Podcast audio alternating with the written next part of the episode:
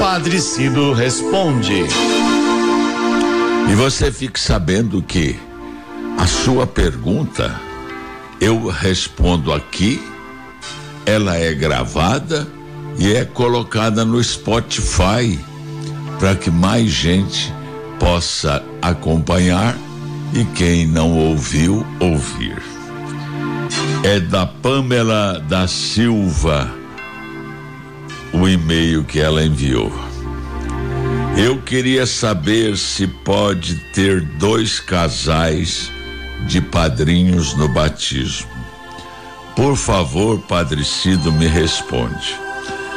Pamela, eu não vejo problema algum de se chamarem dois casais para padrinhos, desde que, e isso é importante, desde que essa decisão seja no sentido de garantir ao filho ou à filha mais pessoas que ajudem a ele ou a ela a crescerem no amor a Deus e ao próximo.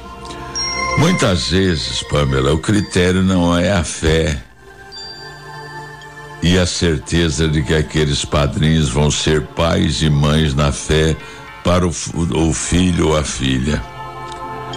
Muitas vezes, e eu espero que não seja o seu caso, se escolhem padrinhos pensando mais em agradar ou homenagear quem foi convidado do que garantir aos filhos uma profunda formação de fé.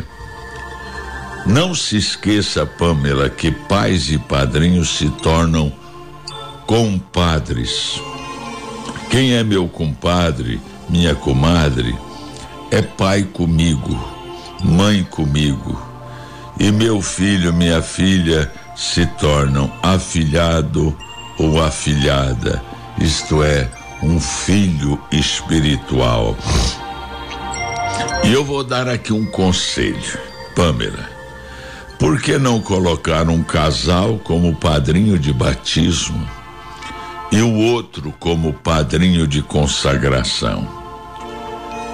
Sim, porque a maioria das paróquias e comunidades e está sugerido no ritual do batismo se faz a consagração da criança a Nossa Senhora. Um casal, padrinho do batismo. Outro casal, padrinho e madrinha de consagração a Nossa Senhora. Não é uma boa ideia? Espero ter ajudado você, minha irmã. Fique com Deus, que Ele abençoe você e a sua família.